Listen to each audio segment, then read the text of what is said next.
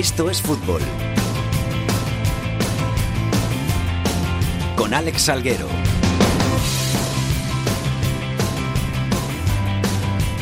Hola, ¿qué tal? Muy buenas tardes a todos y bienvenidos una semana más a Esto es Fútbol, el rinconcito en cope.es para todo el fútbol de segunda, el fútbol de segunda B, el fútbol de tercera y el mejor fútbol femenino. Nos hemos tenido que venir al viernes esta semana por la Copa del Rey, por esos 16 avos de final de la Copa del Rey, que no han tenido no han dado mucha suerte a los equipos más modestos porque de los 12 que empezaban esta ronda junto a los otros 20 equipos de primera solamente nos queda uno, el Sporting de Gijón, que ha sido el único en meterse en los octavos de final, el único en pasar eliminando a Eibar. Así que mala suerte para los 11 equipos que se presentaban en estos 16 avos, buena para el Sporting de Gijón, de todo ello hablaremos en este programa de muchas más cosas y ya están por aquí, pues la gente que nos va a contar cositas. José Nieto, ¿qué tal? ¿Cómo estás? Hola Salguero, ¿cómo estás? ¿Todo bien? Todo bien, hoy día grande. ¿Por qué día grande? pues día de derby. Día de derby en el sur de Madrid. En el sur de Madrid, ¿eh? Hace muchos años se juega en tercera, luego segunda, segunda B y ahora en primera, ¿eh? Fútbol modesto. ¿Cómo nos gusta el fútbol modesto? Sé que te hace mucha ilusión además este derby. Me hace mucha ilusión, no te lo voy a negar que me hace mucha ilusión. Hoy, a los mandos, el gran Javier Rodríguez. Vamos con los titulares.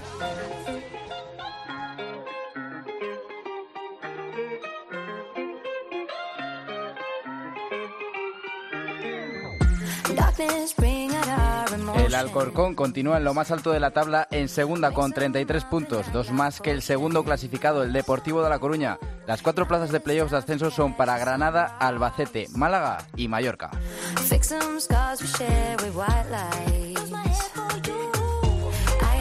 Por abajo sigue colista el Nastic con 10 puntos. Le acompañan en posiciones de descenso el Córdoba con 12, el Reus con 13 y el Zaragoza con 15. Marcan la salvación con 16 Elche, Tenerife, Lugo y Extremadura.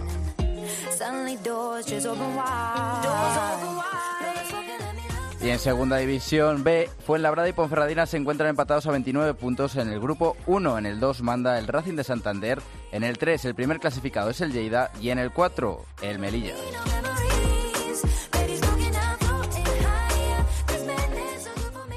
En la Liga Iberdrola, el Atlético de Madrid ganó 0-4 en Valencia y sigue como líder, con un punto de ventaja sobre el Barcelona, que ganó 0-2 en Sevilla. Este sábado España conocerá a sus rivales en el Mundial de 2019 de Francia.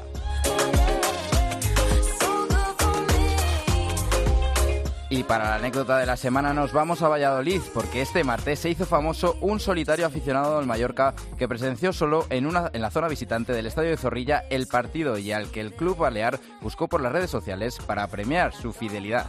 Y al que tenemos aquí en Esto es Fútbol, Eduardo Guadilla, muy buenas, ¿qué tal? Hola, buenas tardes. ¿Cómo estás, Eduardo? ¿Bien? Bien. Que ya se ha puesto contigo el Mallorca en contacto, ¿no? Ya te ha encontrado. Sí, así es, me encontró el Club Mallorca. ¿Qué, te van a dar? ¿Qué, qué, premio vas a recibir? Me informan de, poder presenciar un encuentro en el estadio de Son Mox. ¿Y cuál es el que vas a elegir? ¿Qué, qué, partido te gustaría ver? Pues aún no lo tengo, no lo tengo muy claro y entonces no, no, no lo puedo decir en estos momentos. Porque tú, tú vives en Valladolid, ¿no? Yo resido en Valladolid, yo soy mallorquín y desde niño em, resido en Valladolid. Es el único club al que sigo en el estadio del, José Zorrilla al Real Club Deportivo Mallorca. ¿Y, por, qué te decides ir allí solo a la zona visitante si podías haberte sentado en cualquier otro lado del estadio? Porque creo que hay unas zonas acotadas y especiales para la afición visitante, las cuales son zona visitante. Entonces, yo, mi ubicación era la correspondiente, zona visitante. Lástima la derrota, ¿eh? que, no pudiste ver al Mallorca ganando. Sí, bueno, ¿qué se le va a hacer? Eh, creo que en estos momentos en la Copa del Rey debería ser un objetivo secundario y centrarse más en un campeonato nacional de liga. Eduardo, que muchas gracias por pasarte por estos fútbol. No quedan aficionados como tú, ¿eh? O quedan poquitos como tú que sientan tanto los colores. Muchas gracias. Un saludo a toda la afición bermellona y un saludo a toda la isla de Isla Palma de Mallorca y demás eh, islas. Un abrazo, Eduardo. Gracias. Gracias a usted. En la cadena Cope, solo para Internet, esto es fútbol.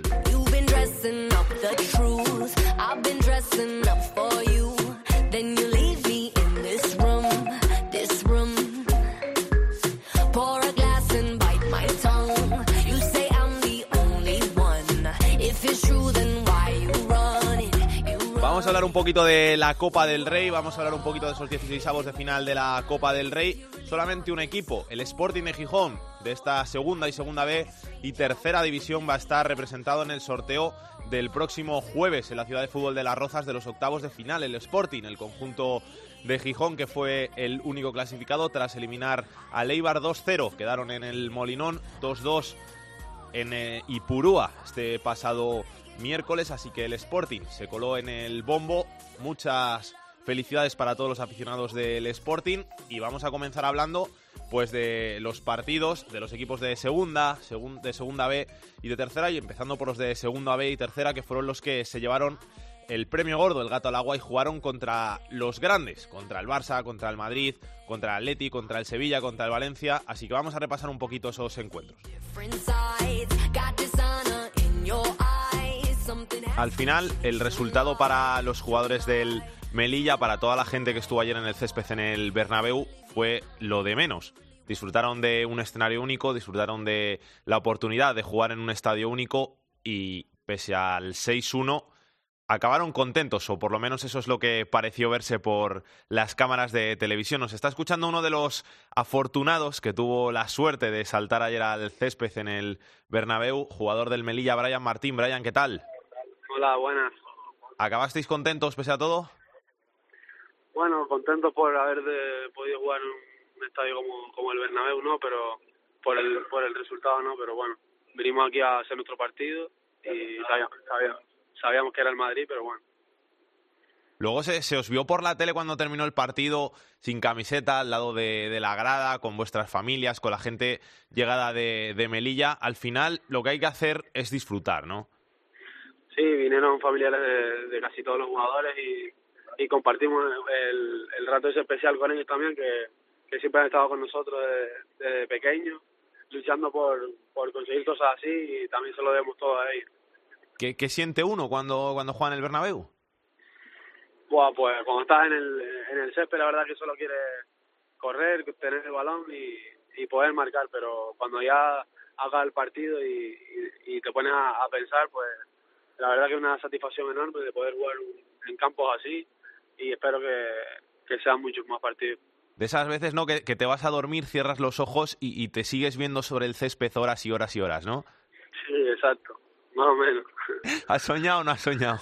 Sí, sí, pero lo llevo soñando desde pequeño, no, no ahora mismo. Brian, 6-1, os pasaron por encima, ¿os pensabais que iba a ser tan duro o, o que ibais a plantar un poquito más de cara? Porque la primera hora que hicisteis, la primera media hora que hicisteis hasta que marcó Asensio los dos goles seguidos, estuvisteis muy bien, tuvisteis ocasiones, pero luego ellos ya pusieron un puntito más y, y al final acabó todo en, en, en un 6-1. Sí, claro, aunque ellos jugaban con, con los suplentes y, y, jugadores del filial, la verdad que, sabíamos que son jugadores, son, son superestrellas de, de las que nos fijamos nosotros para pa poder en, en un futuro pues ser igual o o mejor que ellos y, y nada, sabíamos que iba a ser un partido súper complicado, aunque jugaran, lo que yo te digo, los, los que no juegan habitualmente, pero pero sí, la verdad que, que muy contento de poder enfrentar a jugadores así y, y espero que, que sean muchos más partidos así y jugadores de este nivel. ¿Qué me dices? Que, que jugaron los que no juegan habitualmente, pero jugaron Isco y Asensio, que son dos tíos que son titulares con la selección española. Sí, sí, por eso te digo, que ahora no están teniendo mucho protagonismo en el, en el Madrid, pero sabemos que son jugadores de, de clase mundial y, y ayer lo demostraron. ¿Te, ¿Te, llevaste camiseta? Sí, tengo la, la de Benzema y, y, la de Keylor Nava. O sea, que hiciste doblete encima. Sí, sí, sí. ¿Qué, qué tal el viaje de vuelta? Bueno, pues un desastre. Tenemos tanta mala suerte que nos han cancelado el vuelo de vuelta a, a Melilla y estamos ahora vamos, estamos yendo al puerto que volvemos en barco. O sea que para, para jugar el domingo otra vez. Podíais haber tardado nada, dos horitas, tres horitas y, y os estáis pegando una maratón. Sí, sí, increíble. El, La mala suerte que tenemos con los traslados, pues, madre mía, ahora para, para llegar, descansar y mañana entrenar para jugar el domingo otra vez. ¿Con, con quién jugáis el domingo? El Villanovense. Partido, además, eh, eh, complicadete porque ellos están abajo y vienen de, de, de jugar bien en el Pijuán. Sí, por eso te digo que ya cualquier equipo de la categoría nuestra te puede pintar la cara y, y vamos a, hacer, a salir a hacer nuestro partido como, como intentamos hacer ayer y esperamos que los tres puntos se queden en casa. Y ahora ya se ha acabado el sueño, hay que pensar en la liga, en mantener esa primera plaza y, y pensar en jugar los playoffs, ¿no? Sí, nosotros siempre hemos pensado en la liga primero, el, la Copa era un premio de todos que habíamos conseguido todos juntos, era disfrutarlo, ya se acabó y ahora centrado en la liga y que es lo verdaderamente importante y, y conseguir los objetivos a final de temporada. Y además tenéis un Fortín en casa, tenéis muchos puntos ya, ya de momento, o sea que parte del, del camino lo, lo, lleváis andado. Sí, la verdad que sí, vamos semana a semana, partido tras partido, y las cosas nos están saliendo bastante bien, la verdad, y esperamos que, que el, el fin de sean tres puntos más y, y ya pensar la, la, otra, la siguiente semana. Brian, muchas gracias por pasarte por, por estos fútbol, mucha suerte para lo que queda de temporada y enhorabuena eh, por, por el temporadón que estáis haciendo. Muchas gracias a ustedes. Un set se llevó el Melilla del Bernabéu, pero no dejó del todo malas sensaciones el conjunto del Melilla después de plantar cara durante la primera media hora y de dejar buenos detalles, incluso marcando un gol en el Bernabéu ante un Madrid que, que sacó a buena parte de, de su artillería en ese partido. Venancio, ¿qué tal? Muy buenas. Muy buenas, pues nada, volviendo a casa después de ese partido, la verdad es que, como tú bien dices, se pierde 6-1, pero la, la sensación que ha quedado en el, en el grupo es bastante buena porque se compitió durante media hora, se aguantó todo un Madrid con, con mucho arsenal por delante, se aguantó media hora y la, la sensación no es mala. Hay que recordar que, que ellos son el Real Madrid y que esto es un equipo de, de segunda división. Que, que, al final te sacan a Isco y a Asensio eh, y, y, a Carvajal, a, a gente de esta, que, que, es que ¿qué vas a hacer?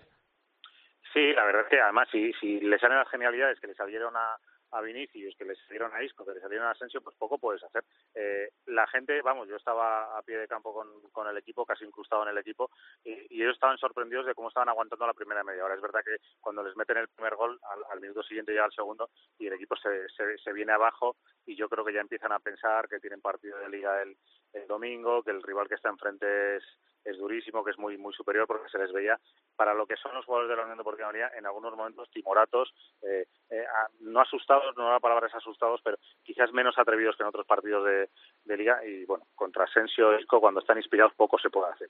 Que al final eh, debe ser duro cambiar el chip de de, verte que, que, en la liga vas primero, que, que, ganas casi todos los partidos y que luego vas a, un campo de estos y, y, te pintan la cara y no puedes hacer lo que tú haces normalmente.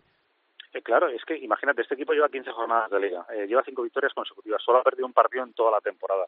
Eh, lo que ha jugado en Copa hasta que llegó el Real Madrid lo había ganado todo. Eh, jugando bien al fútbol, dominando los eh, los partidos, encontrándose a rivales que, que vienen a, a, su campo a cerrarse porque saben que les pueden caer goleadas. Y de repente llega un Real Madrid, tú ves que en Melilla le compites 20 minutos, aquí le compites media hora, pero hasta ahí, hasta ahí puede llegar. Entonces, claro, eh, pasas de ser el, el jefe de todo a, bueno, pues, eh, pues un humilde empleado que se tiene que poner a las órdenes de, de todo un Real Madrid.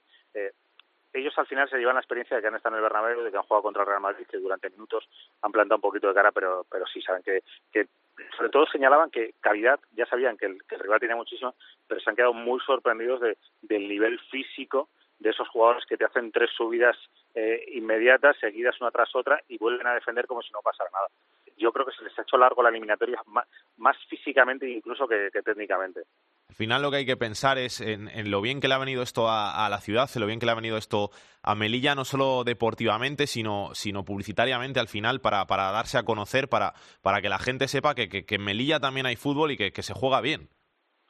Sí, eh, mira, desde, desde la ciudad autónoma, desde el gobierno, desde la administración local, eh, creo que iban a, encargar un estudio de impacto eh, de lo que suponía haber al, albergado un partido como el que se, se acogió ese 31 de octubre, de lo que suponía que de la Unión Deportiva Melilla de Melilla se estuviera hablando en todas las televisiones, en todas las radios, eh, bueno, pues por algo positivo. Estamos acostumbrados que es una ciudad fronteriza, donde se habla más de inmigración y, y de la valla eh, que de todo lo demás que tiene la ciudad, que tiene muchísimas cosas buenas. Y ahora el fútbol se ha convertido en una cosa buenísima, en un embajador buenísimo para, para bueno, pues para que mucha gente descubra Melilla eh, deportivamente, como estamos hablando tú y yo, pero que también se, se empieza a hablar de otras cosas, porque eh, los compañeros de, prensa que se desplazaron a la, ciudad autónoma en el partido de día se quedaron gratamente sorprendidos, pues bueno, en una ciudad con, eh, con mucha arquitectura modernista, cuatro culturas conviviendo juntas, una ciudad con playa, con buen clima, con buena gastronomía, y se quedaron sorprendidos porque en Melilla con Ceuta, eh, siempre lo, los que estamos aquí abajo, nos sentimos un poquito olvidados, somos los grandes desconocidos de, España y esto ha venido muy bien para, para ponernos un poquito en el mapa mediático.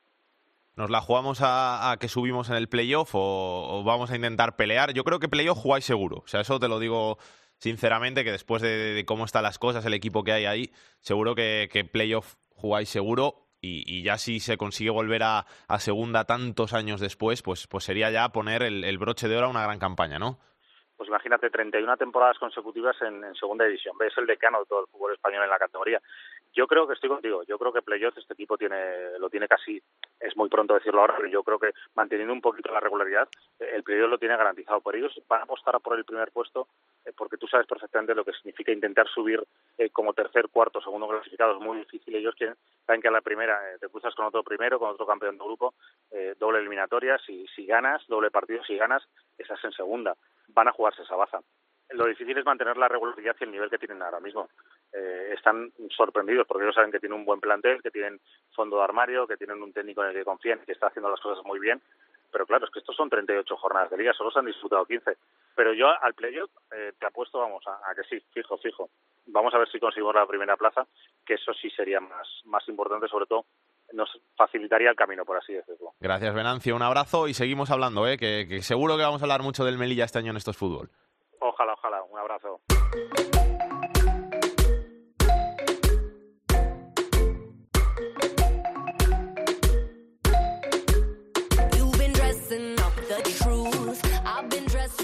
Carlos García León, ¿qué tal? Muy buenas. Muy buenas, ¿cómo estáis? La cultural leonesa que viajó al Camp Nou no tenía mucho en juego la eliminatoria, a pesar del 0-1 de, de, León, porque era difícil la machada en el, en el Camp Nou, pero no dejó malas sensaciones y se fue con, con buen sabor de boca de, León del partido, ¿no?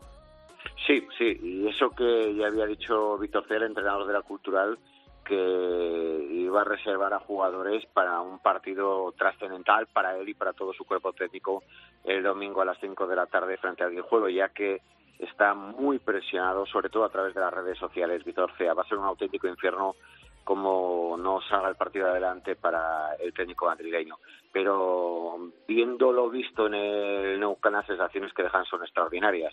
La Cultural perdía, recuerden, en el partido de ida en el último minuto 0-1 y luego en el Camp eh, ese 4-1 con el gol de Señé, las sensaciones que ha dejado la Cultural, yo creo que rozan el notable, por no decir el sobresaliente. ¿Contentos el León? Contentos en León, pero como te digo, es que eh, es tan curioso, nos hemos acostumbrado tan mal. Hace siete años creo que fue la eliminatoria otra vez contra el Fútbol Club Barcelona, hace dos contra el Real Madrid. Nos hemos acostumbrado tan mal que ha quedado aparcado, curiosamente, eh, el partido de la eliminatoria contra el Barça y se centra la afición, que van 7.000, 7.500 personas al campo en lo que haga la cultural en la liga, ya que se ha dicho, y es cierto, que el objetivo es ser primero, pero se han encadenado una serie de partidos con empates y sobre todo el último que ha hecho mucho daño contra el Salmantino, que hace que la cultural, o mejor dicho, su cuerpo técnico, juegue un auténtico match point el próximo domingo frente al Guijuelo. Gracias, Carlos. Un abrazo. Otro. También el Atlético de Madrid tenía un rival de tercera división, en este caso el San Andreu, se impuso por 4-0 pero el San Andreu dejó mucho mejor sabor de boca que el Melilla o que la Cultural Leonesa. ¿Qué tal, Carles Valdellou? ¿Cómo estás? Muy bien, ¿y vosotros? Orgullosos tenéis que estar, ¿eh? del San Andreu. Sí, aunque evidentemente un poco en la línea de lo que nos contaban ahora desde León, el San Andrés se encuentra en una situación muy parecida porque el objetivo evidentemente no es el de la Copa del Rey, más allá de que les permita vivir un sueño de jugar en el Wanda Metropolitano, oportunidad que muchos de los jugadores de la plantilla difícilmente volverán a, tener, algunos recordemos que repetían porque ya estuvieron cinco temporadas antes en esta misma tesitura, pero el San Andrés se encuentra exactamente igual que la Cultu, muy lejos de sus objetivos en la, en la liga, por tanto yo creo que ahora sí ya se pueden centrar directamente en lo que les incumbe, que es intentar estar entre los cuatro primeros clasificados y llegar a final de temporada en una de las cuatro posiciones que les permita jugar la promoción. La imagen del Vicente Calderón, del Wanda Metropolitano, Vicente Calderón fue la anterior vez que visitaron Madrid, les tiene que servir o les tiene que ayudar sobre todo para recuperar las sensaciones de, bueno, el inicio de temporada sobre todo, porque ahora mismo son eh, decimocuartos en la clasificación, lejos, muy lejos, nueve puntos de la promoción de ascenso. Por tanto, a ver si esto le sirve para, para levantar el vuelo otra vez. ¿Qué, ¿Qué tal la gente por allí? ¿Qué dice? Pues eh, nada, eh, la verdad es que mm, con ganas casi casi te diría de que eh, Liga aparte pase rápido este año y el año que viene vuelvan a poder repetir otra otra situación parecida. Además será la circunstancia que también el Santandreu, igual que lo está haciendo mal en Liga, digámoslo así, en las competiciones como la de Copa del Rey o Copa Cataluña, la verdad es que está rindiendo muy bien. En la Copa Cataluña también ha accedido a las últimas rondas, por tanto, en estas eliminatorias de ida y vuelta parece que el equipo de Mikel Azparren se siente más cómodo que no en el del trofeo regular. La gente está muy ilusionada, está orgullosa evidentemente del papel que ha hecho el Santandreu, incluso sobre todo porque en la primera mitad el conjunto cuatribarrado mm, se podría haber adelantado en el marcador. Yo creo que al final se hubiera impuesto la lógica, pero si hubiera metido un gol en el Wanda, pues eh, aún hubieran habido un poquito más de, nervios en el conjunto de Simeone y en el campo, bueno, en el entorno del Santandreu, pues más ilusión, pero en definitiva, insisto, eh, mucho, mucho orgullo y si me incluso por partida doble, porque recordemos que el equipo del Santander es un equipo humilde del barrio de, de Barris de Barcelona y aprovechó el partido del Wanda y su fuerza mediática, su repercusión para lucir un, un logo de Open Arms, eh, lo que se une también un poco pues a un llamamiento a esa tarea que están haciendo en aguas internacionales pues la familia de esta entidad para recuperar a personas que están intentando huir de conflictos bélicos, ¿no?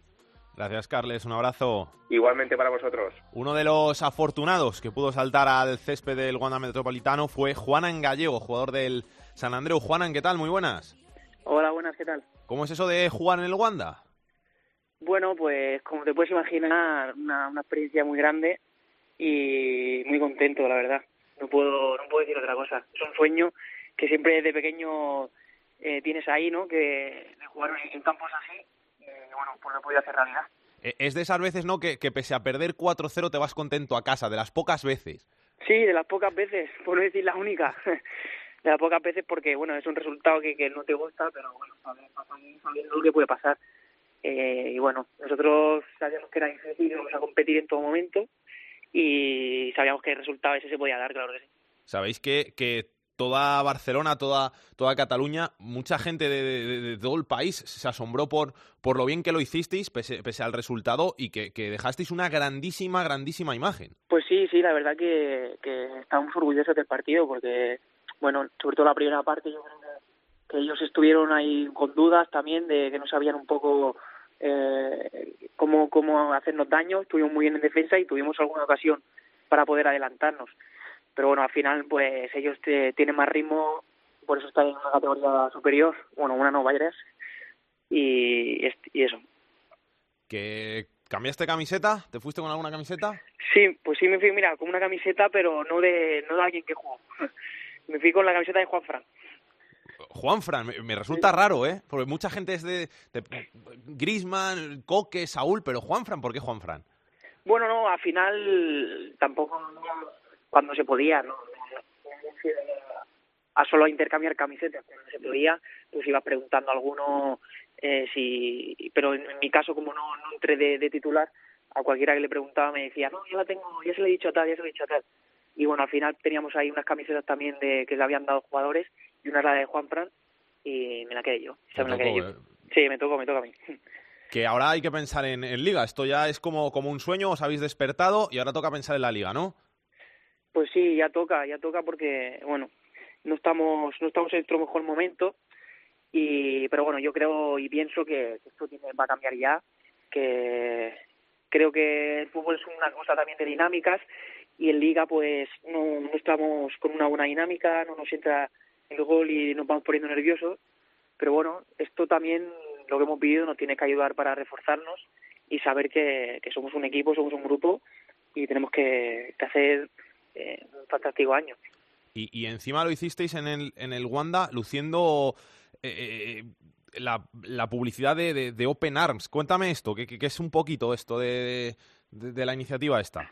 Sí, pues mira, nosotros los jugadores nos enteramos en el último momento, antes de saltar al campo, bajo el presi de San Andreu, y ahí al vestuario nuestro y nos dijo que, que, bueno que se había hecho esta iniciativa para, para solidarizarnos y, y ayudar a, a los más necesitados y nos lo dijo en el último momento, que, que era una campaña que, que habían estado moviendo y que no nos la iban a decir hasta el último momento para que no se supiera que era una sorpresa también para nosotros y no, muy agradecidos porque es un gesto, es un gesto bonito que, que ayuda. Juanan, que muchísimas gracias por, por pasarte por, por estos fútbol. Enhorabuena por lo bien que lo hicisteis en, en el Wanda y la imagen que, que dejasteis y a seguir disfrutando todo el año. Vale, muchas gracias a vosotros.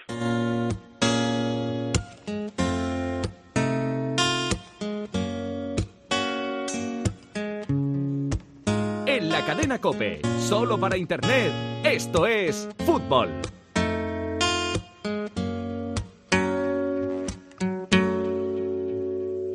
De plan improvisado, de litros en la goma, guerrera y camarada.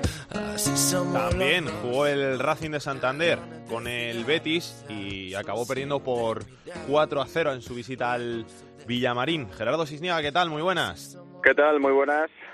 Buenas sensaciones del Racing también pese a la derrota.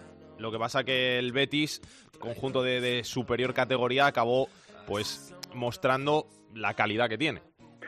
Bueno, la verdad es que fue un partido que si eh, se hubiese juzgado fuera de las áreas, pues seguramente hubiese sido, eh, no sé, un intercambio de golpes y casi casi un empate, ¿no? Pero bueno, eh, al final el fútbol se decide en las áreas, el Racing estuvo blandito en la estrategia y encajó dos goles a balón parado y luego le faltó acierto en las ocasiones que tuvo en, en el área del Betis, ¿no? Que además fueron unas cuantas. El equipo salió valiente a presionar a los de Quique Setién buscando el tú a tú porque, bueno, con el resultado de Aida 0, 0 a 1 todavía tenía opciones, pero bueno, al final la diferencia de categoría efectivamente se ve en la calidad individual de los jugadores. Al Racing le faltó acierto, el Betis lo tuvo y además aprovechó eh, francamente bien esas jugadas de estrategia y acabó oleando a un equipo que en segunda B literalmente se está paseando en su grupo, pero que evidentemente demostró carencias ante un rival de primera división. Ahora la liga, centrarnos en ser primeros, ¿no? Y lo que queda de temporada, ir ganando partidos, ir ganando partidos, para, para en mayo estar primeros y luego ya jugarnos en el playoff. Sí, hombre, eh, la Copa era un premio para este Racing, ¿no? La verdad es que se dio el gustazo de eliminar a tres rivales directos de Segunda División B en las fases previas y luego, bueno, pues el Betis era un hueso duro de roer. Aquí en el Sardinero seguramente, así lo reconoció Quique Setién, el equipo se mereció más, pero insisto, la Copa era un premio y ayer nadie se ha ido disgustado por ese 4 a 0 porque el Racing ha conseguido llegar hasta una ronda bastante importante, ¿no? Y efectivamente, la Liga es lo importante. Después de cuatro temporadas en Segunda B, pues un club histórico como el Racing necesita volver al fútbol profesional. Está haciendo una temporada muy notable. La verdad es que el equipo, además de jugar muy bien al fútbol, está haciendo goles, está encajando pocos y está metiendo más de 10.000 personas todos los fines de semana en el Sardinero.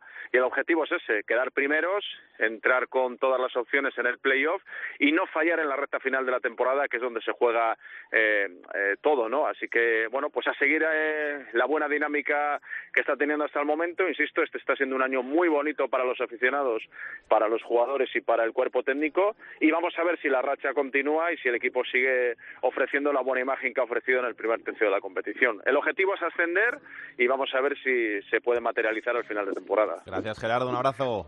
Un abrazo, hasta luego. De los equipos de Segunda B, el que más cerca lo tuvo fue el villanovense. Rodrigo Morán, muy buenas. Hola Alex, ¿qué tal? Muy buenas. Muy, muy cerquita en el Pizjuán, ¿eh?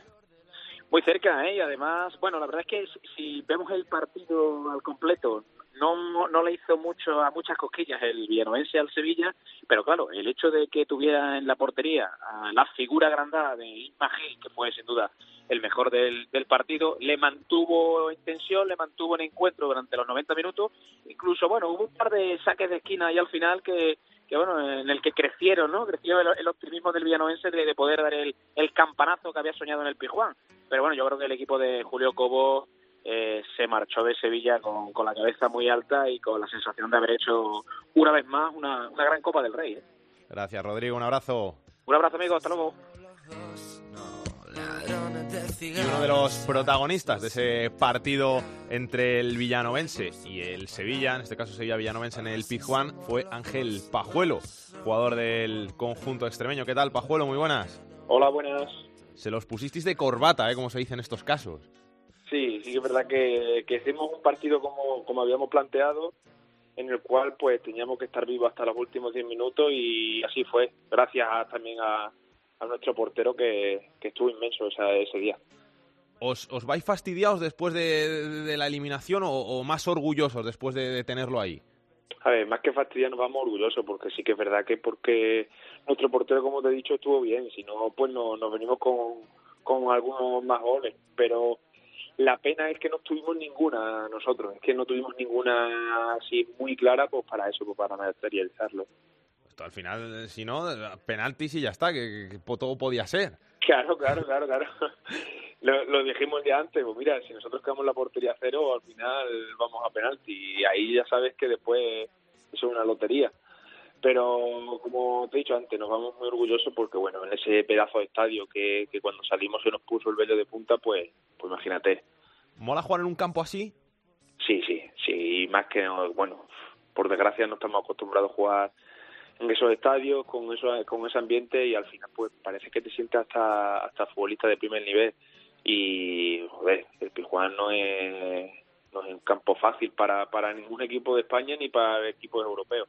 Pero ¿no se te hace un poquillo raro el, jugar en un campo de esos tan grande, con, al final en una competición con, como esta que no va tanta gente? ¿No se te hace un poco extraño a lo mejor levantar la cabeza y ver que, que no hay tanta gente en las gradas?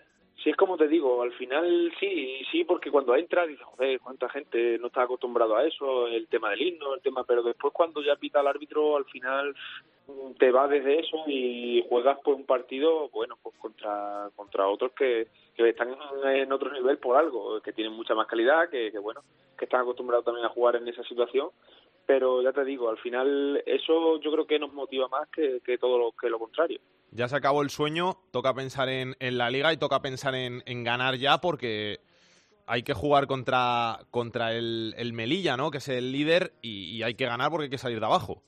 Sí, sí, ya, ya hemos tenido nuestro, nuestro regalo de Navidad anticipado y ya está, ahora, ahora ya hemos trabajado, llevamos dos días trabajando ya pensando en el Melilla, que, es donde nos va la vida a nosotros, donde tenemos que sacar los tres puntos como sea, como bien dices, para, para salir de esa situación porque, bueno, yo creo que el Villanovense no se merece estar ahí.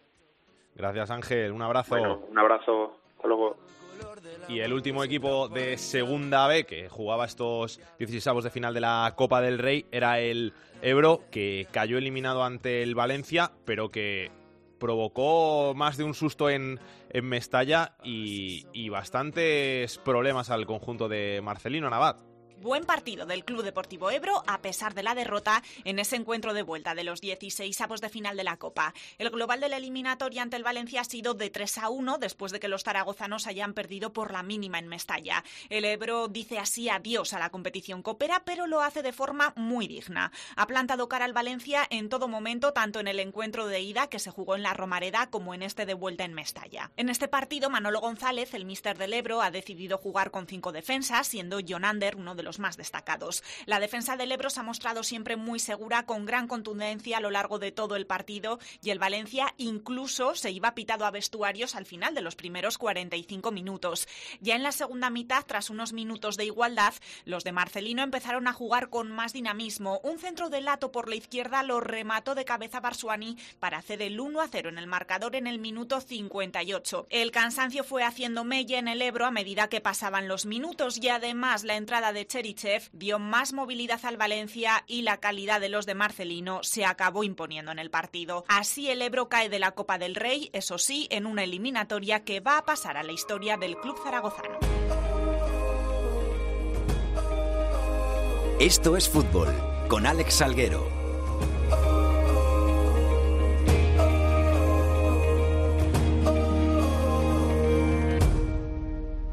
Voy despacio, caminando con los pies descalzos. Turno ya para hablar de la segunda división. Vamos a empezar repasando un poquito esos partidos de esta semana de Copa del Rey de los equipos de segunda división de la categoría de plata del fútbol español. Y vamos a empezar por Cádiz. Rubén López, ¿qué tal? Muy buenas.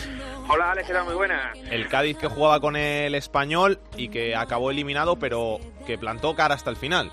Bueno, que plantó cara que le costó 75 minutos al equipo de Rubí remontar a la eliminatoria y marcarle un gol de Cádiz en, la, en el partido de, vuelta. La verdad es que tuvo ocasiones el español, se veía venir que el gol, sobre todo en la segunda parte del equipo de Rubí, tenía que llegar porque fue una cosa de derribo, sobre todo en la segunda mitad, cuando el español también mete a más titulares, entra Borja Iglesias y ya se vuelca sobre la portería de David Gil pero es cierto que el Cádiz también tuvo ocasiones muy claras y que realmente la eliminatoria ha estado tan tan igualada que al final la ha decidido el valor el valor doble de los goles eh, a domicilio, ¿no? Yo creo que gran eliminatoria del Cádiz, gran partido de vuelta y al final un poco pues la, el acierto y la calidad que tiene el español, que es un equipo de primera, pues sobrepone a un Cádiz que, como dice Cervera, la Copa del Rey no es para equipos de segunda división y de segunda división B, es para que lleguen más o menos siempre los de primera y una eliminatoria ida y vuelta y siempre con el partido de ida para los de segunda en su estadio, pues la verdad es que es muy complicado pasar de ronda y así ha sido. Yo creo que buen buen rendimiento del gran rendimiento del Cádiz en esta eliminatoria y en toda la Copa, ¿no? Vamos a saludar, Rubén, al protagonista de esta semana aquí en Estos Fútbol, jugador del Cádiz. Lo hizo muy bien en esta eliminatoria. David Carmona, ¿qué tal? Muy buenas. Hola, muy buenas, ¿qué tal? ¿Cómo estás? ¿Bien? Bien, muy bien, aquí por Cádiz. Preparando el partido, ¿no? Del fin de semana, que es lo que importa, por la séptima. Sí, vamos, vamos a este fin de semana a intentar continuar la racha, que, que el mes de, noviembre para nosotros ha sido fantástico e intentaremos pesar este nuevo mes pues, pues con otro triunfo. El séptimo, que además os metería en, en playoff, porque como hay duelos directos, si ganáis estáis ahí. Sí, claro, ganando, ganando este fin de semana, pues pues estaríamos en playoff, que, que la verdad, como, como todos los equipos saben y todo, de, todo el mundo que conoce la segunda división sabe, pues, pues el principal objetivo pues, son los 50 puntos. ¿Quién os lo iba a decir hace un mes y medio, eh?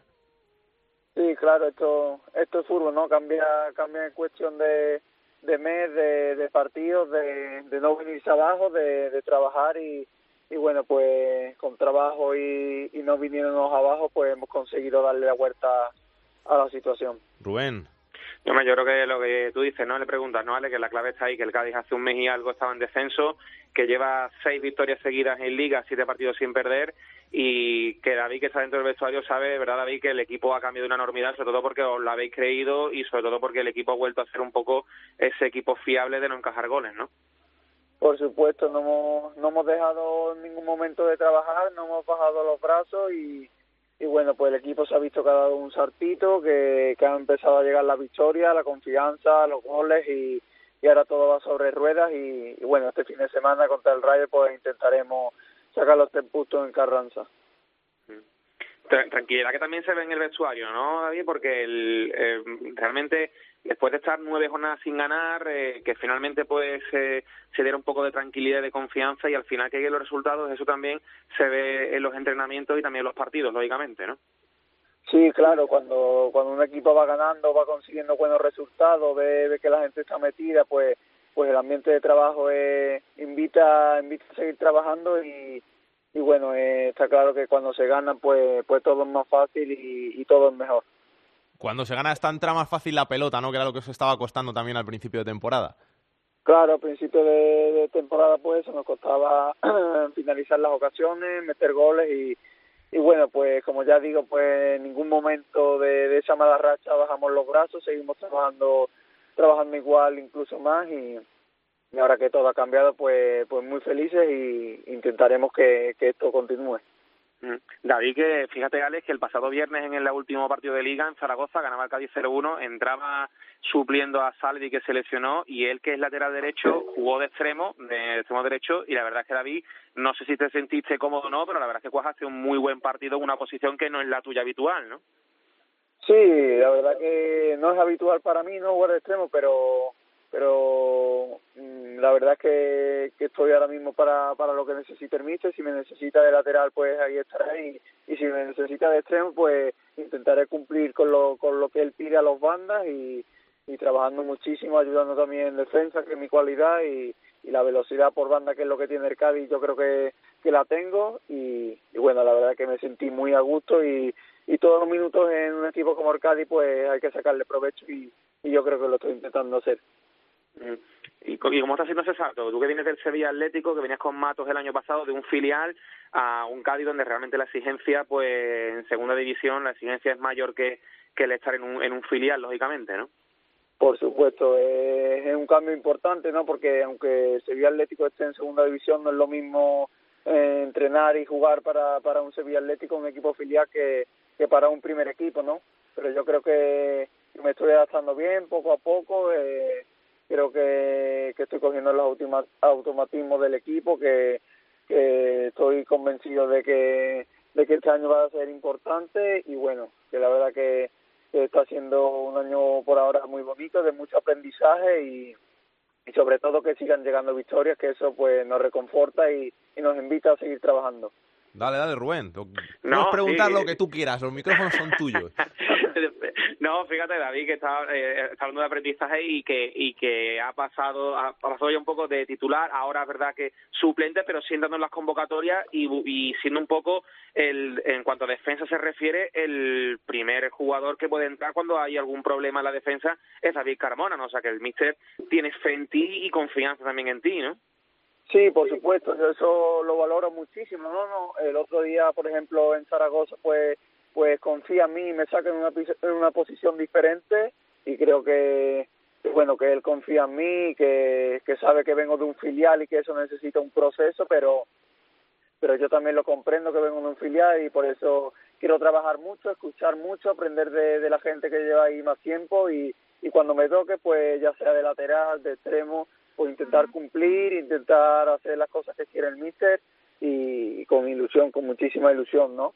Pero que, estar en un equipo como el Cádiz y en una afición como el Cádiz, en una ciudad como Cádiz, pues, pues que te invita siempre a seguir trabajando, te invita a querer más, a, a pedir minutos en los entrenamientos, a estar ahí y bueno, el saber que el míster pues a la, a la mínima que se cae alguien pues ya cuenta contigo pues es muy muy positivo. Mm, una ciudad como Cádiz y una categoría. ¿Cómo está la categoría y el nivel que hay en esta segunda división? Eh? Sí, es una división que no te permite relajarte ni un partido, ni un segundo, nada, porque porque si te relajas te comen, ¿no? Y, y bueno, yo llevo dos años en el filial, pero como yo en segunda división, pero como digo, eh, totalmente diferente estar en un Cádiz, eh, un primer equipo, ¿no? Que siempre pues hay más presión, hay, hay más ganas de, de hacer las cosas bien, más, más ilusión por, por llegar a cotas más altas y, bueno, todos conocemos la segunda división, que hay equipos de primera, muchísimos equipos que quieren ascender a primera división y bueno, nosotros tenemos claro que, que hay que llegar a los 50 puntos antes cuanto antes mejor. David, hablas de los 50 puntos, pero ahora si os metéis en, en playoff, eso ya es como una frontera anímica, ¿no? El, el, el verte en, en, en playoff no, no te hace como como estar un poquito anímicamente, moralmente superior a los otros rivales, de decir, tengo que mantener esta posición. Sí, claro, el verte en las posiciones de arriba, pues, pues reconforta tu trabajo, ¿no? Reconforta todo lo que haces durante la semana. Eh, cuando llegan los resultados, pues, pues se premia, ¿no? Se premia el trabajo. Pero yo creo que todos los equipos, la mayoría de los equipos que saben lo que es esta categoría, está claro que se deben de centrar en, en la permanencia principalmente, ¿no? es bonito verte ahí arriba y, y cuanto cuantas más jornadas estés arriba, pues pues muchísimo mejor, pero tenemos los, los pies y la cabeza en el suelo y, y ya sabemos que acá hay que ganar este fin de y acercarnos cuanto antes a esa cifra de puntos. La última para ti, Rubén.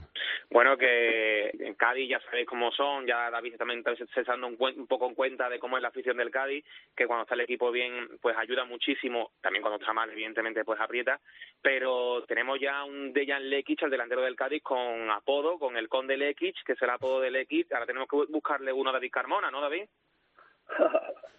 bueno, eso que, que me lo dé el tiempo, ¿no? Yo, yo la verdad que estoy al servicio del equipo, que, que siempre cuando me necesite el míster, pues estoy para ayudar, que siempre intento apoyar el equipo y, y bueno, que, que eso la verdad que no me preocupa, no me preocupa el, el tener un mote como Lecky. Pero, el, el del Conde Lecky es bueno, ¿eh? Es muy bueno, es muy bueno.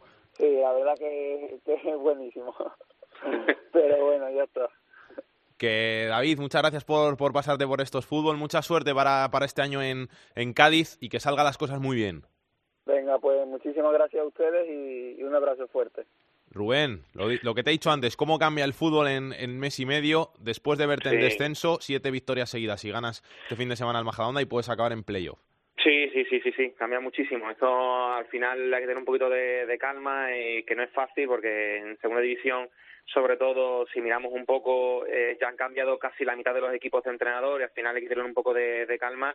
Cambia muchísimo, pero puede cambiar para los dos lados, ¿no? El Cádiz está calcando más o menos las dinámicas de la pasada temporada y la anterior, cuando a partir de noviembre comienza a despegar y se mete arriba y la temporada pasada así fue. Empezó a meterse arriba en noviembre y estuvo arriba prácticamente toda la temporada hasta en los últimos partidos en el que en el último se cayó del playoff y está repitiendo dinámicas, por más que Álvaro Cervera repita una y otra vez que, este año no es lo mismo, que la categoría es mucho más difícil y que las cosas van a ser más complejas y que se repite lo que ha dicho David Carmona, que el discurso es de los 50 puntos, de los 50 puntos, ya Cádiz tiene recorrido la mitad del camino con 26, le queda la otra mitad y eso sí, con mucha calma y precaución y ahora pues el domingo a la espera de un rayo más cada onda que que evidentemente pues se ve como un partido difícil y duro como cualquier otro de la categoría, ¿no? Gracias Rubén, un abrazo. Un abrazo, Alex. Vámonos hasta una ciudad feliz, hasta Gijón. Pepe Pérez, ¿qué tal? Muy buenas, ¿cómo estás? Hola, muy buenas, ¿qué tal, Alex? Estamos en el bombo de octavos, pero esto es más un marrón o una alegría. Pues eh, depende con la persona con la que hables. ¿eh? Se escucha una división de opiniones, pero yo creo que tiende más hacia la ilusión, ¿no? Por haber conseguido el pase hacia los octavos de final de la Copa del Rey, a la espera o bien de que le toque un rival asequible, entiendas asequible, porque hay 15 equipos de primera división en el bombo, o bien de que toque un grande para jugar esa ronda de octavos de final el Sporting, que lo hizo bastante bien en, en Ipurúa, consiguió ese 2-2 que, que, le dio el pase y que en las últimas semanas de, de la mano de José Alberto López ha recuperado, parece que su mejor versión, ¿no? Su mejor versión y como te digo, la ilusión. Son tres encuentros disputados por el nuevo entrenador y dos victorias y el empate con el sabor a victoria en eh, Copa del Rey. Se ve un estilo mucho más eh, vertical, eh, un equipo valiente, atrevido, que ayer no se arrugó. Pese a tener el marcador a favor en Neymar del partido de ida, logró ponerse 0-2 en Ipurú, que luego el conjunto armero logró equilibrar el encuentro, lo que supuso, eso sí, el pase del Sporting a la siguiente ronda de la Copa del Rey. Creo que has dado eh, eh, la palabra clave, atrevido. Quizá eso es, de lo que se achacaba un poquito a Baraja, ¿no? Que, que el Sporting con los jugadores que tenía le faltaba atrevimiento en muchas, veces, en muchas ocasiones. Quizás sí, se veía un Sporting eh, más plano, ¿no? Que le costaba buscar la meta rival, sobre todo cuando se ponía por delante en el eh, marcador, pero la clave del éxito, ¿no? De estos eh, primeros encuentros de José Alberto López es que no se conforma con tener ventaja en el electrónico y para muestra, bueno, pues son los cambios que va introduciendo el nuevo técnico en los partidos, siempre mandando un mensaje a sus jugadores de que toca seguir atacando y que nada de, guardar la ropa. ¿A, quién te pides para, para los octavos? Uf, eh, tenía esa discusión, ¿no? entre comillas, ayer con eh, nuestro compañero Carlos Llamas durante la retransmisión del tiempo de Juego Asturias. Carlos Souta por un rival más asequible, pero yo creo que si toca un grande aquí en Gijón, un, un Real Madrid, un Fútbol Club Barcelona, pues la gente sí que lo va a disfrutar, porque está claro que el objetivo para el conjunto rojiblanco pues eh, pasa por la competición lidera. Estoy contigo, ¿eh? yo creo que es mejor que, que, si te eliminan, que te eliminen grande y que la gente por lo menos se, se lleve la alegría de volver a ver a, a buenos futbolistas ahí en el Molinón. Claro, claro, pues eh, a ver, saldremos de dudas, bueno, pues el eh, jueves, ¿no? El jueves 13 eh, de diciembre, que la gente está esperando, ¿eh? Con muchas ganas ese, ese sorteo. Gracias, Pepe, un abrazo. Un abrazo. Jordi Folque, Almería, muy buenas. ¿Qué tal? Buenas. he hablado contigo muchas veces este, este año, decía que, que la Almería lo estaba haciendo muy bien, que, que, que qué sorpresa la Almería, qué tal, y, y, y, al final vamos a Villarreal, nos llevamos ocho, y ahora qué pasa que ese es eh, el gran problema, ¿no? Que, que terminen pronto un rival de tu categoría con, con un resultado, no sé, por penaltis, eh, una ronda de estas que diga, bueno, me, he quitado la copa del medio y ya está, ¿no? Eh, pero cuando es la copa la que te ha dado alimento para la liga, porque la Almería, recordemos que en la primera jornada de liga sumó un punto de 12, llegó a Málaga, fue capaz de remontar y de ganar esa eliminatoria ante, ante el todopoderoso en ese momento Málaga, eh, el equipo empezó a creérselo y a, y, a, creer que sí podía hacer cosas en la liga. Y a partir de ahí llegaron pues tres victorias seguidas en la competición liguera, eh, hacer un, feudo inexpugnable en el Estadio de los Mediterráneos, hasta que llegó el partido de Copa del Rey hace un mes aproximadamente contra el Villarreal en casa eh, que el Almería eh, iba perdiendo 1-3 y en los últimos cinco minutos empató a 3 con eh, el subidón de moral que fue en aquel momento esa eliminatoria, ¿no? Y con los mismos jugadores, algunos decían, ¿por qué no ha puesto más titulares en, Villarreal? Es que esos jugadores que jugaron en Villarreal otro día fueron los que ganaron en Málaga, los que han hecho que la Copa de este año en Almería tenga pues sentido, ¿no? Porque hacía tres años que la Almería no pasaba ni de la primera eliminatoria.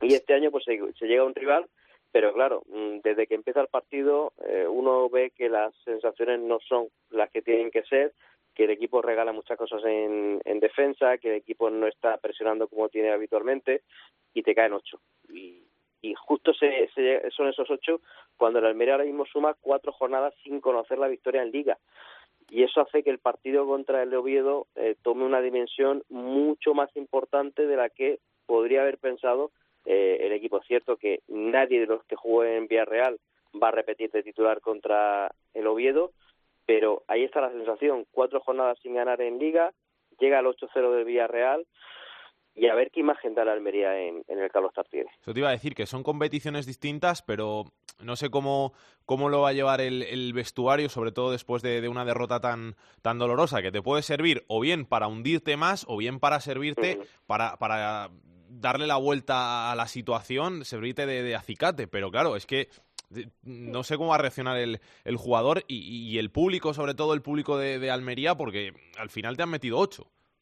Claro, eh, lo bueno de esto es que el partido es en Oviedo, el, de este fin de semana, y lo bueno también, ya digo, que es que eh, Fran Fernández eh, dejó en Almería a ocho jugadores que van a ser titular contra el Real Oviedo, o sea que ni tan siquiera se pegaron la paliza de, de viajar, pero ahí tenemos también lo que es el vestuario, ¿no? Eh, que todo influye, tanto cuando se gana en Málaga eh, en la eliminatoria de Copa y no se había ganado en Liga y eso hace que el equipo se lo crea, pues oye, a lo mejor una derrota como el otro día, eh, esperan que no, ¿no? Y decía el otro día eh, Fran Fernández, eh, después del partido en Villarreal, eh, perdón por lo que hemos hecho y vamos a intentar olvidarlo lo antes posible. Entre, entre el perdón y el olvido, ¿no? Está la Almería ahora mismo y todo depende de lo que ocurra en, en Oviedo para agravar la mala sensación de, de Villarreal y sobre todo de serían ya cinco jornadas sin conseguir la victoria, olvidar absolutamente todo, son cosas distintas y se, la Almería se centra en, la competición liguera que es lo, realmente importante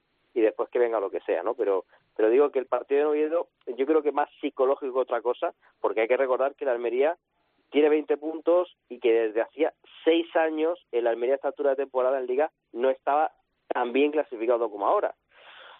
Pero a ver, cómo es el, eh, sobre todo los tres partidos que quedan antes de final de, de año, no ya digo la final de la media vuelta, sino antes de final de año, cómo llega el equipo al mercado de invierno o, o, o a las vacaciones navideñas, cómo llega el equipo de moral, un equipo que recordemos de los presupuestos más bajos, un equipo hecho con jugadores de muchos de segunda B, incluso eh, jugadores de, de tercera, los que subieron de- del filial, pero que había comenzado bien.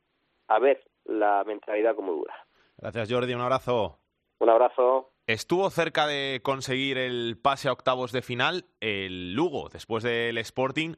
Quizá fuera el que más cerquita lo tuvo en el Ciudad de Valencia, porque aguantó bastante al Levante y solo acabó claudicando con ese gol de Enguamena en el minuto 93. Un gol del Lugo hubiera forzado la, la prórroga. Álvaro Lorenzo, ¿qué tal? ¿Cómo estás? ¿Qué tal, Alex? Muy buenas. Buena imagen la que dejó el Lugo en el Ciudad de Valencia, ¿eh? Pues sí, yo creo que de hecho en el global de la eliminatoria, si lo miramos, eh, quizás no, no ha merecido quedar fuera el Club Deportivo Lugo. Ya en la ida, en la primera parte, dominó al Levante, se fue un 0 al descanso y se pudo llevar más goles a favor. En la segunda empató Borja Mayoral, pero bueno, el partido estuvo igualado y ayer un poco más de lo mismo. Tuvo muchas ocasiones el Lugo, clarísimas, eh, para marcar. Y, luego en el minuto 80, un gol de, de Coque en un córner, un fallo de marcaje del Lugo, le ponía un poco más difícil el partido, pero como decías, estaba a un gol eh, de empatar la eliminatoria, llevó el run run al Ciudad de Valencia, hizo que Paco López tuviera que sacar a sus centrales titulares, es decir, papel muy digno del Club Deportivo Lugo, eh, luego ese gol de Duamena en el último minuto ya sin portero, pero bueno, eh, si el- alguna de las que tuvo el Lugo la hubiera acertado, eh, probablemente habría sido el otro equipo de segunda junto al Sporting que estuviera en octavo. ¿Qué tal está siendo la temporada? Porque muy irregular el, el conjunto gallego y, y luego con el, con el cambio de técnico con Monteagudo, ¿ha cambiado algo? Sí, Monteagudo ha cambiado la manera de jugar, el equipo defiende más arriba, tiene más ocasiones, pero eh, los resultados no acaban de llegar. El Lugo está un punto por encima del descenso antes de recibir este domingo a Las Palmas aquí en Lancho Carro. Y el grave problema de este equipo es la falta de gol. Eh, sus cuatro delanteros, Scriche, Cristian Herrera, Don Go, Joana no acaban de encontrar la portería, tampoco llegan los goles de segunda línea. Y el equipo le está costando muchísimo marcar en, en Liga. Y al final, claro, eso está haciendo que no se lleve los partidos. Y se le están escapando muchos en los últimos minutos. En Albacete perdió 0-1 también a partir del minuto 80, le pasó lo mismo en el Sadar, que hizo un gran partido, pero en el 90 marcó Sasuna, le pasó lo mismo ayer ante el Levante, entonces al final la falta de gol está matando a un equipo que no juega mal, pero ya sabes que en segunda si no dominas las dos áreas te metes en problemas y luego tiene pinta de que va a estar en problemas hasta final de temporada porque no tiene un goleador, no lo encuentra y es difícil que en el mercado de invierno también llegue alguien que, que te pueda meter en 10 goles, por ejemplo. ¿Ahí hay miedo, hay nerviosismo a un posible descenso? No, pero bueno, se asume que el Lugo lleva esta, la séptima temporada seguida en segunda división las otras seis no se sufrió y se asume que esta se va a sufrir. Cree aquí la gente en Lugo, y yo también lo creo, que, que probablemente haya cuatro equipos seguro peores que el Club Deportivo Lugo, pero que al final si no entran los goles el equipo va a sufrir hasta el final y probablemente el miedo venga porque este Lugo no está acostumbrado a sufrir en la segunda división. Tú sabes que estos últimos años se ha salvado siempre holgadamente y claro, eh, tienen la preocupación de que el año justo que sufras sea el que, como no estás acostumbrado a estar ahí, puedas bajar. Pero bueno, por ahora el equipo no ha estado en puestos de descenso, se ven brotes verdes, se ve buen juego, pero claro, si los resultados siguen sin llegar, sí que habrá preocupación, porque como dice, ya se ha cambiado de entrenador, ya se fue Javi López, llegó Monteagudo y en el mercado de invierno no se atisban muchas soluciones, con lo cual el equipo tiene que encontrar el gol, porque la, el juego ya digo que está siendo bueno, pero claro, eh, si te metes en descenso y sigues sin marcar, la preocupación va a llegar aquí a Lugo, que por ahora es verdad que no, la gente no está muy preocupada, pero bueno, asume que va a ser un año difícil. Gracias Álvaro, un abrazo. A ti un abrazo. Y el Mallorca fue apeado por el Villarreal de la Copa del Rey. Jordi Jiménez, ¿qué tal? Muy buenas. Hola, muy buenas, por el Valladolid. Eso, por el Valladolid, digo yo, por el, por el Villarreal. Madre mía, cómo estoy. Por el, por el Valladolid, por el Valladolid, que ya hemos hablado de, de ello antes con, con el aficionado. Que, ¿Cómo están las cosas por, por la isla?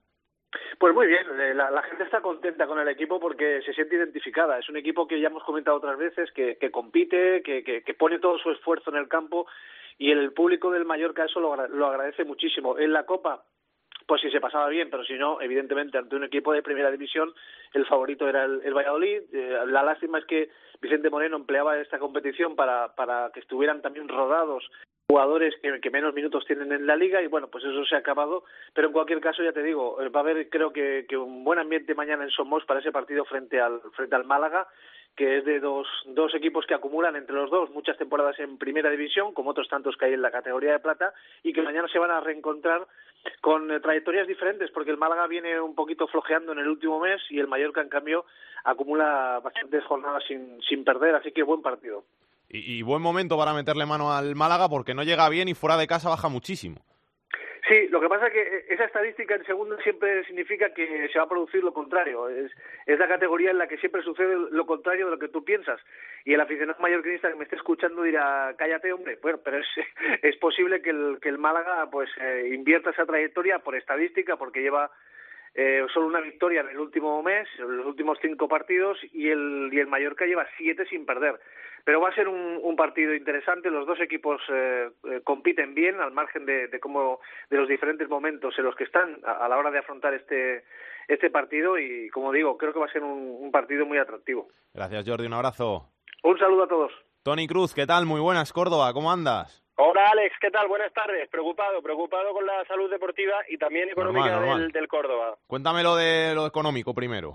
Pues mira, lo económico es que el Córdoba, en sus cuentas que ya se han hecho públicas, la Junta de Accionistas va a tener lugar en enero, tiene una deuda de más de 5 millones de euros. Y es más, es que uno de los consejos de la auditoría externa que se hizo al club es que tenían que obtener la cesión del estadio para aumentar así el patrimonio y no estar como están en causa de disolución, que eso no es definitivo, pero sí que es preocupante. Y la otra es vender por jugadores por, por un coste de 5 millones de euros. Que tú me dirás, es un equipo que va penúltimo y cuyo, mejor, cuyo mayor patrimonio está eh, cedido en el Getafe y no juega como Sergio Guardiola, ¿cómo va a conseguir vender jugadores antes de que se acabe el año por un valor de, de 5 millones de euros. La situación es preocupante, es inquietante y si a eso unimos lo, deportivo, la verdad es que ahora mismo en Córdoba la gente está muy preocupada. Muy mala la imagen que dieron el otro día en el, en el Coliseum, ¿eh? sobre todo porque parece que se empeñan en hacer cosas que no saben hacer, con lo cual eh, acabas eh, recibiendo una goleada y eso para la moral, para un equipo que está penúltimo en la tabla, es mucho peor. Claro, y, además es que lo dijo Aitami al final del partido a las cámaras de Being Sport, ¿no? Que, que al final el Córdoba tiene que saber lo que tiene, lo que puede hacer y sobre todo los jugadores tienen que tener la responsabilidad de que si no son capaces de salir desde atrás con el balón jugado, pues dedicar a pegar un pelotazo de vez en cuando que, que eso alivia un poco, ¿no? Porque se vio contra el Getafe que este equipo ahora mismo no está en condiciones de, de salir de atrás a lo lavolpiano ni, ni queriendo hacer un fútbol más elaborado, sino que está en una situación de urgencia y lo que tiene que hacer es buscar esa seguridad y la contundencia de las dos áreas que en toda la temporada no ha aparecido. El domingo final en la Romareda, ¿no? Claro, no lo quieren hacer ver así, pero en realidad es que es así, ¿no? El Córdoba tiene ahora dos salidas seguidas, primero Zaragoza, luego Reus, dos equipos que están metidos en la zona baja, lo del Reus, bueno, es más preocupante todavía que lo del Córdoba, y bueno, aquí ya pues todo el mundo está pensando en una posible revolución invernal que no va a llegar además, porque el Córdoba no tiene dinero para fichar, por lo menos terminar de la mejor de las, o de la menos mala, de la manera posible el año deportivo, porque el último partido en casa es ante Las Palmas, así que lo cierto es que tanto el partido ante el Zaragoza, para el que además tiene bajas importantes, como la de Fernández, la de Javi Lara y sobre todo la de Aguado, que está siendo uno de los jugadores más importantes de la temporada, pues están haciendo que, que la situación y la sensación sea muy muy inquietante, ¿no? El Córdoba se la juega y Curro Torres de momento no está dando con la, con la tecla. Gracias, Tony. Un abrazo, Alex. Y vamos a conocer cómo está el Real Zaragoza, que también está en posiciones de descenso y, como decimos, se la juega este domingo ante el Córdoba, Navat. Así es, compañeros. El Real Zaragoza sigue con su mala racha, una negativa espiral que le lleva a acumular más de tres meses sin vencer en la Romareda. Los números de Alcaraz, además, no mejoran a los del anterior entrenador, Imanol Idiáquez, por lo que los zaragocistas se encuentran ahora mismo en posiciones de descenso a Segunda B. Están a un punto de la salvación y no hay que dejar que la brecha se abra. Por ello, este fin de semana el partido ante el Córdoba se antoja vital para el futuro zaragocista. Desde el club de momento no se plantean prescindir de Alcaraz y las miradas ya comienzan a tornarse más allá del banquillo, apuntando a la dirección deportiva del Lalo Arantegui e incluso al Consejo de Administración. Y en medio de todo esto, incluso uno de los jugadores del equipo, el canterano Jorge Pombo, fue grabado diciéndole a los aficionados zaragocistas que dentro del vestuario había futbolistas que no querían luchar. Llegó a decir incluso literalmente que no le echaban huevos. El capitán Alberto Zapater tuvo que salir al paso destacando la unión del vestuario. El, chaval, pues bueno, el otro día en una situación en caliente donde se mezclan muchos sentimientos porque, bueno, hay muchos aficionados, él, queriendo lo mejor para el equipo, pues bueno, en caliente es difícil sacar nada bueno, eh, a todos nos puede pasar, él lo hemos hablado en el vestuario, nos ha pedido perdón, ahí queda cerrado el tema. Ya centrándonos en lo deportivo de cara a la próxima jornada, el míster Lucas Alcaraz recupera para este partido a Javi Ross, que tras su lesión fue el descarte de la lista de 19 de la pasada jornada, y también están ya perfectamente Margual y Aguirre, que durante esta semana habían realizado un par de entrenamientos al margen del equipo. La duda es Íñigo Eguaras, que se ha entrenado de forma individual por molestias musculares, y por cierto que se trabaja también en la llegada de un central que refuerce la defensa tras la rotura de ligamentos de gripo que le ha obligado a pasar por el quirófano. Lalo Arantegui negocia con Guitián del Valladolid, un jugador que ya estuvo en Zaragoza, sin dejar, por cierto, muy buen recuerdo hace ya dos temporadas. El enfadato de Pedro Martín. Hola Pedro, ¿qué tal? ¿Cómo estás? Muy bien, ¿y vosotros? Muy este bien. puente, magnífico, ¿eh? ¿Qué tenemos que contar? Que aquí no tenemos puente. Ya, yo tampoco. Eh, pues, eh, ¿qué contar? Pues eh, me voy a fijar sobre todo en la Copa que ha acabado la, la primera ronda en la que participan los equipos de primera división, la cuarta eliminatoria para los equipos de segunda B, tercera, segunda, etcétera. Y bueno, ya lo han conseguido, casi lo han conseguido completamente, que los organizadores de esta copa tan magnífica, pues solamente han dejado un equipo de segunda división en esta ronda, los octavos de final, en la que habrá 15 equipos de primera división y el Sporting. Una, una, una competición, un torneo, la Copa, que tendría que ser, digamos, transversal, ahora que si hablamos en términos políticos, es decir, un torneo en que prácticamente todos los equipos de todas las categorías tuvieran las mismas oportunidades, pero no. En la Copa Española no pasa. Aquí todos son privilegios para los equipos de primera, división y solamente había habido dos ediciones en las que, todavía peor que ahora, no había pasado ningún equipo de las categorías inferiores, o sea, los 16 eran de primera división, fue la temporada 2007-2008 y la 2014-2015, que no había ni uno, pero claro, por ejemplo, el año pasado pasaron cuatro, el Formentera, el Lleida, el Cádiz, el Numancia, pero casi es un milagro, porque este torneo está preparado para que todos los equipos de primera división pasen a octavos. La única excepción este año es el Sporting, felicidades al Sporting, pero esta copa no mola nada. A ver si el año que viene, que parece que lo va a cambiar Rubiales y van a jugar a partido Mm. único, a ver si cambia. Mm, mm. Cuando lo vea lo creeré. Hasta entonces no lo creeré. Un abrazo, Pedro. Hasta luego. Don't talk, girl, just listen. Keep it to yourself, don't tell them your opinion. Better know you, better know your way around the kitchen. Down alone for stop playing your position. Esto es fútbol con Alex Salguero. Hoy tenemos a Rubén Bartolomé, malito, así que la información de segunda vez nos la va a contar el gran Luis Basteiro. ¿Qué tal, Alex? ¿Todo bien, Luis? Muy bien. Grupo 1, empezamos. ¿Qué tenemos que contar? Pues mira, en el grupo 1 está arriba de la tabla el Fuenlabrada que lleva cinco partidos sin, sin perder. Justo lo contrario que la Cultural Leonesa, que lleva cinco partidos sin ganar y se ha terminado por colocar quinto en la tabla. Por abajo están Salamanca, Burgos, Fabril y Rápido de Bouzas. El Rápido de Bouzas, que lleva cinco partidos sin conocer la victoria, lo que lo está hundiendo un poquito la clasificación. Y este fin de semana tenemos partidazo, porque juega el tercero contra el cuarto. Es decir, Real Madrid B, San Sebastián de los Reyes. El sábado a las 8 llevan, vienen los dos de perder, así que veremos un gran espectáculo en Valdebebas. Si quieres pasamos al grupo 2. Adelante. En el grupo 2 tenemos como líder al Racing, que lleva cinco partidos sin conocer la derrota. Y este fin de semana tenemos dos auténticos partidazos. El Mirandés Logroñés, lo que significa tercero contra cuarto, el domingo a las 5. Y el Racing contra el Leioa, es decir, el primero contra el quinto, también el domingo a las 5. Por abajo en el grupo 2 están el Guernica, el Victoria, el Tuledano y el Amorebieta. El Amorebieta que también lleva cinco jornadas consecutivas perdiendo y no consigue leva- levantar cabeza.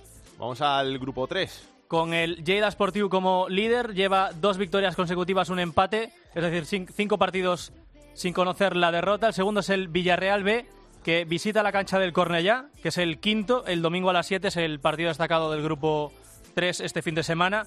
Y por abajo están el Teruel, el Valencia B, el Castellón y el Peralada Girona, que lleva pues dos partidos sin conocer la, la victoria. Perdió este último fin de semana. Así que si este fin de semana suma tres puntitos, podría levantar un poquito la cabeza y asomarse a los puestos que le alejan del descenso.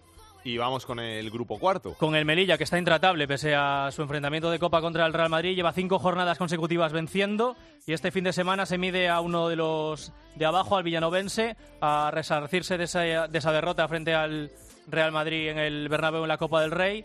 Y el UCAM Murcia, Cartagena y San Fernando le acompañan en las plazas de ascenso a la segunda división. Por abajo, además del villanovense, que está decimosexto, decimosexto está en el Sevilla Atlético, el Don Benito, el Almería B y el Atlético Malagueño, que viene de perder, pero llevaba una buena racha de dos victorias consecutivas. Gracias, Luis. A ti.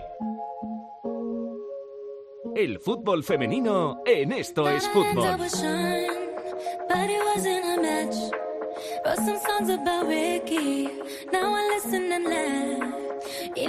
Andrea Peláez, directora de Área Chica, muy buenas. Hola, ¿qué tal, Salgue? Y felicidades. Bueno, yo he hecho poco, ¿eh? Pero gracias. Haces, haces mucho por el fútbol femenino español. Ojalá, ojalá fuera un cachito de copa mía. Bueno, no es una copa, es un trofeo precioso, por cierto, que lo trajeron aquí las chicas de la sub-17 a los estudios de la cadena COPE cuando vinieron al partidazo que son campeonas del mundo, ¿eh? que se dice pronto. Es el primer título mundial para el fútbol femenino español y es el tercer título mundial para el fútbol español en general, porque tenemos Sí, sí. uno sub-20 de 1999, Sí, el, de, El de de Casillas y, y Xavi. el de Sudáfrica y ahora este de las chicas de Toña Is que han hecho una hazaña y son ya historia del fútbol español y del fútbol femenino, por supuesto, también. Y las grandes que lo pueden intentar repetir el año que viene en Francia. Mañana vamos a conocer este sábado el- los rivales, ¿no? En la fase de, de- de Sí, grupo. es a las 6 el sorteo y ahí vamos a conocer cuál es el camino que vamos a tener hasta esa final del Campeonato del Mundo que se celebra del 7 de junio al 7 de julio en Francia. Otra vez, también fue el sub-20 este verano en Francia, perdimos en la final ante Japón, estuvimos muy, muy, muy cerquita de conseguir ahí un eh, mundial. Vamos a ver si la absoluta lo hace. Es muy complicado, pero el otro día en Área Chica estuvimos analizando selecciones y eh, Borja Rodríguez, que es el, eh, el, eh, El experto, experto, en fútbol internacional que entra en Área Chica, dijo que no es nada descabellado ver a España para él en octavos, o sea, pasar de la fase de grupos, que recuerdo que en el primer mundial en el que participó la selección española absoluta, que fue Canadá, no pasamos de la fase de grupos, entonces, bueno, ya sería un pasito más. Dice que estamos en el ranking, en el top 10, que no somos las favoritas, evidentemente. Para Borja es Estados Unidos, está también Francia, está Alemania, pero ahí recordemos que también vamos a tener el objetivo de clasificarnos para los Juegos Olímpicos entre las eh, selecciones europeas que participan. Vamos a ver cuál es el camino. Lo vamos a conocer, repito, el sábado a las 6 de la tarde. Y en Liga ha habido entre semana jornada. Sí, la jornada 12 se ha jugado y sigue todo más o menos igual. Digo más o menos igual porque por arriba sigue igual. El Barça ganó por dos goles a cero al Sevilla, sigue siendo segundo, ahí se colocaba líder provisionalmente porque no había jugado el Atlético de Madrid. El Levante ganó por tres goles a dos al Madrid Club de Fútbol Femenino y el Atlético de Madrid en a priori el eh, examen más importante en la jornada porque tenía que recuperar, era segundo en aquellos momentos y tenía que recuperar el liderato ante el Valencia, que es un equipo muy fuerte de la Liga Iberdrola, pues goleó el Atlético de Madrid, que está intratable, solo ha tropezado ante el Fútbol Club Barcelona, ganó por cuatro goles a cero y volvió a recuperar el liderato. Es líder con 33 puntos, solo un puntito menos, 32 tiene el Barça y el Levante les sigue muy de cerca con 29 puntos. Y digo que ha cambiado más o menos, eh, que todo sigue igual más o menos, porque lo que ha cambiado es la zona baja de la tabla. Deja de ser colista el Sporting de Huelva, que volvió a sumar tres puntitos, y ahora lo es el Sevilla, que tiene seis. El Madrid le acompaña en esa zona de descenso, que tiene siete, y el Sporting de Huelva tiene ocho. Están ahora mismo, es un poco eh, pues una curiosidad, que están ahora mismo en la zona de descenso los dos equipos que ascendieron hace dos, hace dos temporadas, eh, el Sevilla y el Madrid, que el año pasado eh, pasaron por la liga como si llevasen eh, cuatro años en la máxima categoría, no peligró en ningún momento eh, su permanencia y este año está mucho, mucho más peleada la permanencia en la Liga Iberdrola. Gracias, Andrea. A ti, Salgue. La tercera división en Esto es Fútbol. Volvemos a tener la oportunidad de prender la llama en la oscuridad. Tú dime si vas y pa' dónde. Jorge Fernández nos trae la actualidad de la tercera división. Turno para la tercera división. Los equipos más goleadores son el Betis Deportivo y el Peñaspor, que tienen 44 goles a favor, seguidos del Poblense, que ya ha marcado ya 43. Por contra, los equipos más goleados son el River Melilla y el Alberite, que tienen 48 goles en contra, seguidos del Briviesca, que ha encajado 41 tantos. Y en cuanto a los nombres propios, el pichichi de la categoría es Gerard del Lorca, que ha marcado 15 goles y se mantiene como máximo goleador de la categoría. En cuanto a las noticias esta semana, tenemos que hablar de Javier Álvarez de los Mozos, entrenador de la Arandina, que protagonizó unas bochornosas imágenes la jornada pasada. Se enfrentaba a su equipo contra el Real Ávila y el entrenador, tras ser expulsado por el colegiado, decidió ingresar en el terreno de juego para arremeter contra el árbitro.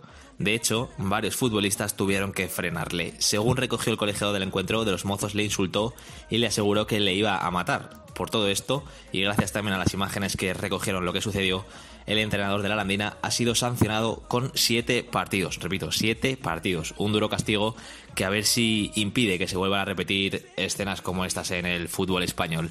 Esto es todo, gracias. Hasta la semana que viene, Alex. Álvaro Lorenzo nos trae la agenda de la semana.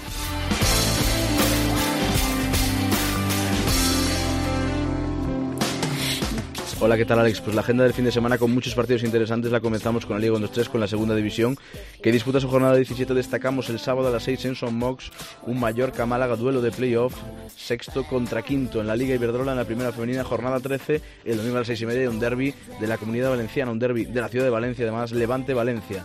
En segunda B, jornada 16 en el grupo 1 hay que destacar el sábado a las 8 en el Alfredo y Estéfano, Castilla contra Sanse, también un derby madrileño, cuarto contra tercero, también se repite tercero contra cuarto, en este caso en el grupo 2 el domingo a las 5, Mirandés, Unión Deportiva Logroñés. En el grupo 3, el domingo a las 7, el segundo, el Villarreal le visita el quinto, el Cornellá, y por último en el grupo 4, domingo a las 6, también tercero contra cuarto, Cartagena, San Fernando. Y por último, para cerrar, Destacamos en la tercera división, en el grupo 1, en mi grupo, en el grupo gallego, jornada 16, domingo a las 5 y cuarto, el Barco, segundo recibe al líder Bergantiños con solo dos puntos separándolos. Sono come un pupazzo di neve, perché se mi abbracci senti solo il freddo. E sei felice se fuori fa bello, ma non ti accorgi che mi sto sciogliendo. Io che avevo due bottoni come occhi e due bastoni come braccia, un sorriso finto sulla faccia. Non avevo il collo, però avevo la tua sciarpa e anche se non mi scalda per me è già abbastanza. E ci siamo sorrisi in tutti i selfie, poi ci siamo anche fottuti in tutti i sensi. E ora che mi sbatti in faccia ai fallimenti, sei così fredda che il tuo cuore ba- batte i denti. Nos vamos hasta la semana que viene aquí en Esto es Fútbol, donde volveremos con toda la actualidad de segunda, de segunda B, de tercera y con el mejor fútbol femenino. Hasta entonces, que disfrutéis del fin de semana, que disfrutéis de la semana, que lo paséis todos muy bien, los que tengáis puente, que lo aprovechéis. Besos y abrazos para todos. Chao, chao.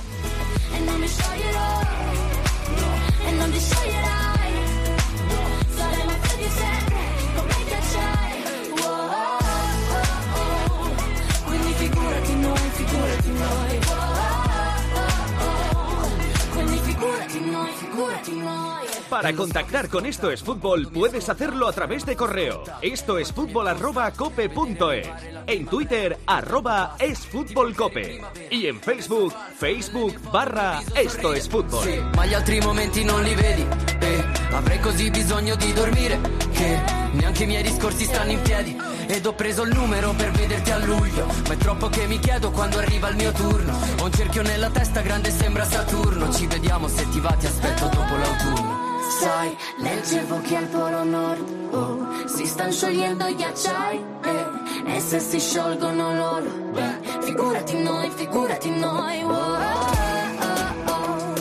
Quindi figurati noi, figurati noi. oh, oh, oh. Quindi figurati noi, figurati noi.